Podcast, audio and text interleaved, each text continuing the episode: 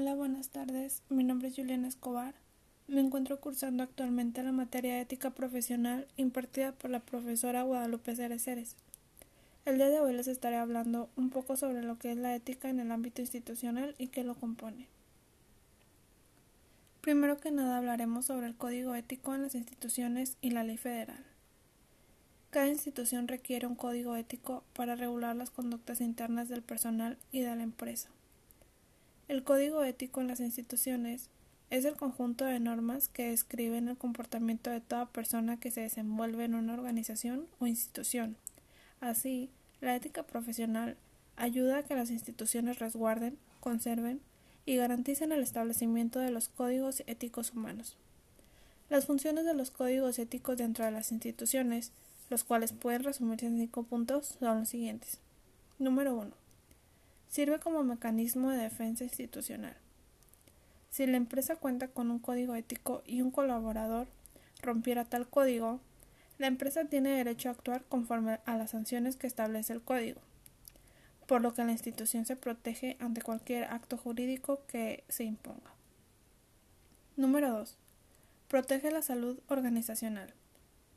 El establecer el código ético contribuye a crear ambientes laborales más sanos, y con límites claros para evitar problemas como acoso sexual, síndrome de burnout, acoso laboral, etc.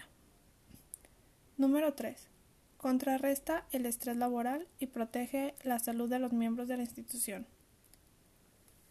El estrés laboral es un factor constante de las empresas, organizaciones o instituciones, por lo que establecer reglas y normas claras contribuyen a liberar estrés y mantener un ambiente más relajado para todos los colaboradores.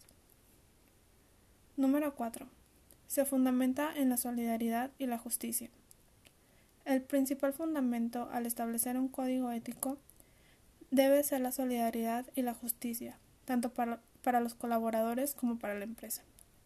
Favorece la adaptación y desarrollo de la institución. Ambientes sanos laborales contribuyen a que los colaboradores o trabajadores se puedan adaptar y desarrollar en la institución. El código de ética nos sirve para establecer parámetros para que se puedan lograr los objetivos y proteger la integridad de la profesión. Pasaremos al siguiente tema, que es el código de ética. El código ético fundamenta a la ley federal, es decir, contribuye a dar forma y carácter legal a las normas que rigen ciertos comportamientos profesionales. Establece las consecuencias jurídicas de romper estos códigos éticos. La visión integral de las empresas debe corresponder a la responsabilidad social, la cual consiste en cumplir con objetivos que más allá de lo que exige la ley. Debemos aprender a desarrollar y aplicar una visión integral a una determinada empresa o institución. Requiere conocimientos específicos globales, preparación y capacitación del personal para poder aplicar los nuevos objetivos.